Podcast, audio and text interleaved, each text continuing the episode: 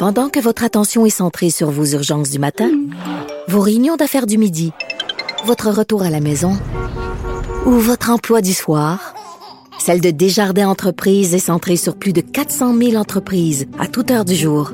Grâce à notre connaissance des secteurs d'activité et à notre accompagnement spécialisé, nous aidons les entrepreneurs à relever chaque défi pour qu'ils puissent rester centrés sur ce qui compte, le développement de leur entreprise. Le retour de Mario Dumont. Joignez-vous à la discussion.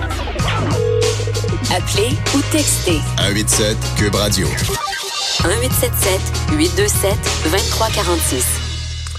Alors Vincent, résumé de cette journée de campagne électorale. Il y a M. Trudeau aujourd'hui qui parlait de santé. Oui, on a un peu repris le fil de la campagne. Ouais. Parce que c'est un lundi, on va voir si ça tient la semaine. On a repris euh, le rythme des, des, annonces, on fait le tour des partis et tout ça. Donc, une campagne un peu plus classique après les, euh, les déboires de Justin Trudeau la semaine dernière. Donc, euh, de son côté, Justin Trudeau a promis de faciliter l'accès à des soins de santé en santé mentale. Alors, c'est ce qu'il souhaite partout au pays.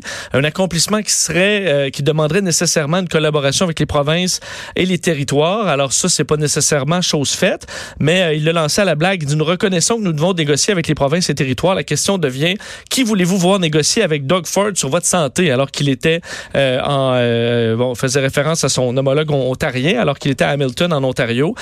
donc programme en santé mentale dans un certain cas bon recevoir un traitement peut faire la différence entre la vie et la mort. les libéraux qui promettent aussi l'accès à un médecin de famille en s'assurant que tous les Canadiens aient accès à un tel suivi médical stable. Évidemment tout ça c'est beau, mais euh, il y a des coûts. Euh, et ça, ça fait partie d'une enveloppe quand même impressionnante des libéraux qui souhaitent, souhaitent investir 6 milliards de dollars au cours des quatre prochaines années. Ça fait 12 milliards en deux jours. Oui, ça va vite. Hier, c'était 5,6 plus, là, quelque chose. Et on est déjà en déficit euh, quand même pas mal. somme qui servirait donc à accomplir des engagements, en fait, certains engagements qui datent déjà, dont un régime d'assurance médicaments national. Alors, c'est quand même sur le 6 milliards, il y a plusieurs promesses là-dedans. C'est quand même des gros montants euh, euh, qu'on ventile ces jours-ci. Euh, on a pris, par contre, pour ce qui est de la négociation avec les provinces, qui peut parfois être compliqué, Justin Trudeau a cité les négociations des, sur les transferts en santé avec les provinces qui ont été faites dans les, son premier mandat, alors pour montrer qu'il était capable d'avoir des négociations fructueuses. Mmh. de son côté, lui, est dans le encore les le portefeuille de la classe moyenne, mais l'accès à une propriété. Oui, alors que Justin Trudeau avait annoncé aussi quelques modifications pour favoriser euh, l'achat d'une première maison euh, dans, certains coins du, pays. Ben, Aujourd'hui, Andrew Scheer euh, s'attaque au même problème, veut faciliter l'achat d'une première propriété pour les Canadiens en assouplissant des règles pour avoir accès à une hypothèque. Donc, ça touche entre autres le test de résistance qui est fait par, on sait, les, bon, les, les banques pour offrir un prêt hypothécaire. Est-ce que ces tests de résistance-là doivent être réévalués pour que certains puissent passer alors qu'ils ne passeraient pas, entre autres pour ce qui est du, euh, du euh, bon, euh, des de fonds. Alors, on veut les aider. C'est sûr que je pense pas que ça a été un grand problème d'avoir trop trop de tests de résistance dans les dernières années, mais on, selon Andrew Scheer, on doit quand même, euh, entre autres, amortir sur plus longtemps les paiements de maison. Ce que je me trompe pas, c'est... Euh, c'est le contraire qu'on vient de faire, là. Oui, c'était euh, sous le gouvernement conservateur de Stephen Harper qu'on avait ramené à 25 ans plus haut. Oui, parce que Jim Flaherty s'inquiétait de, de, de, la bulle immobilière, de l'explosion du marché, puis il disait si c'est trop facile d'avoir accès à un prêt, etc., ça, ça fait gonfler les gens mis sur des maisons qui valent de plus en plus cher sont prêts à, s'étirer et donc le prix des maisons grimpe. Alors, il faut croire que ça a changé aux yeux des conservateurs qui voudraient donc ramener à 30 ans euh, le période, la période d'amortissement maximale pour permettre d'étaler les paiements et de pouvoir payer tout le reste. Là. Il les nomme dette étudiante, la famille, les factures mensuelles, la retraite. Il en commence à, la liste est longue, on le sait. Alors, c'est ce que promet Andrew Scheer. Et François Blanchette, lui, qui s'est rendu à la colle sur le bord des frontières et du fameux chemin Roxham. Oui, sur le dossier des migrants, euh, le Bloc québécois qui propose une suspension de l'entente sur les tiers pays sûrs euh, pour éliminer ce qu'ils appellent, ils appellent un avantage des migrants à passer illégalement la frontière canado-américaine. En fait, c'est que ce que ça fait, cette entente-là, c'est que euh, si on, euh, les demandeurs d'asile ont réclamé un statut de réfugié, par exemple, aux, États-Unis, ils ne peuvent pas le faire au Canada. Alors, ce que ça favorise, c'est ben, le désir de passer de façon illégale. Alors, en éliminant cette entente-là, ça rendrait toute la frontière, que ce soit illégale illégal ou légal euh, qui fonctionnerait de la même façon à ce niveau-là. Alors, c'est ce que souhaite euh, le, Bloc. Milite aussi pour une augmentation du nombre de commissaires affectés au Québec à la Commission de l'immigration et du statut de réfugié. Euh, dit ça n'a pas de bon sens qu'il y a des familles qui attendent pendant des années que leur dossier avance. C'est vrai, on en a vu là, tous les dossiers qui traînent euh, sur cette question-là. Alors, souhaite améliorer les choses en, en embauchant du personnel. Il y a la traverse euh, Matane euh, vers la côte nord qui a eu une, disons, moins qu'on peut se dire une mauvaise saison avec ses traversiers multiples. Oui. Euh, là, on essaie de réattirer la clientèle. J'ai vu d'ailleurs qu'il y a une campagne, euh, une campagne de pub. Là. Oui, et euh, on annonce des rabais. Je quand même pas arriver très souvent. Non, ça, à la Société rabais. des traversiers. Ouais, une espèce de campagne de rabais, mais on, on en est là en raison d'une baisse effectivement d'achalandage qu'on attribue à toute la, la saga concernant les, les navires euh, de, de- qui font la traverse Matane, Bécomo, Godbout. Alors les visiteurs, les motoneigistes, motocyclistes, conducteurs de véhicules tout-terrain auront des rabais euh, donc du 11 octobre au 31 euh, mars prochain.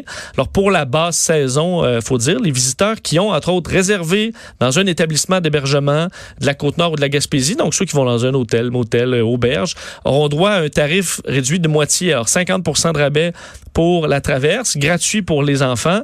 Et pour les petits véhicules récréatifs, comme des véhicules tout-terrain et des motoneiges, ainsi que les remorques pour les transporter, euh, seront exemptés de tout tarif. Alors, c'est des gens qui dépensent, euh, c'est utile dans le coin.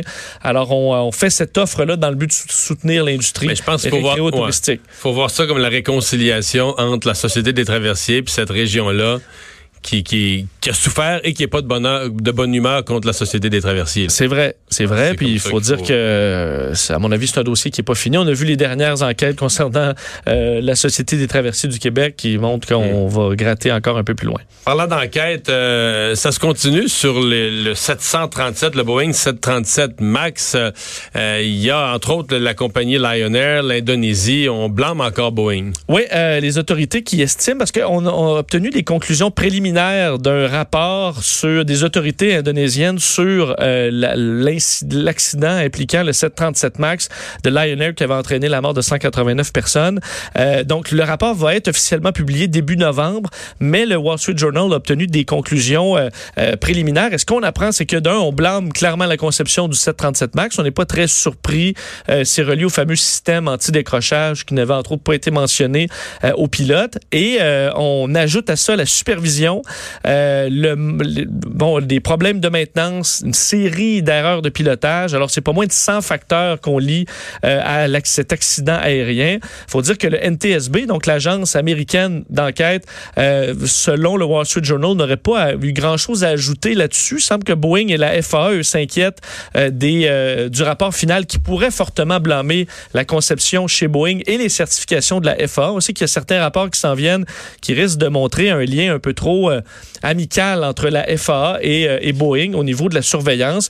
D'ailleurs, euh, il y aura réunion de l'Organisation de l'aviation civile internationale à Montréal et le nouveau patron de la FAA, Steve Dixon, qui doit rencontrer ses homologues aujourd'hui pour discuter des changements parce que éventuellement il reviendra le 737 Max dans les prochains mois. Et d'ailleurs, ce matin, il y avait un grand dossier dans le New York Times sur tous ces, ces deux accidents impliquant le Boeing 737 Max. Ce qu'on montre, c'est qu'il y a quand même plusieurs manquements, non seulement chez Boeing, mais surtout dans ces pays émergents qui embauchent énormément de nouveaux pilotes qui ont très peu d'expérience et qui sont pas nécessairement enclins à gérer des nouveaux problèmes comme ce qu'on a connu dans ces deux accidents-là. Alors, on verra le résultat de l'enquête au mois de novembre prochain. Mais quand ils vont reprendre du service pour vrai, là, ça va être surveillé médiatiquement. Les premiers départs dans tous les pays, avoir des caméras. Oui, mais ça va régler cette partie-là. Par contre, la partie de... Il y a des compagnies aériennes qui grossissent tellement vite avec des pilotes de moins en moins expérimentés qui ont juste presque volé sur des systèmes de pilotage automatique que ça, ce sera pas une partie réglée de sitôt. Là. Donc, une baisse généralisée des capacités des pilotes par, de, de par le monde, ça, c'est c'est une Mm. problématique qui va rester même après les, les- les- la réparation du 737 MAX. Ouais.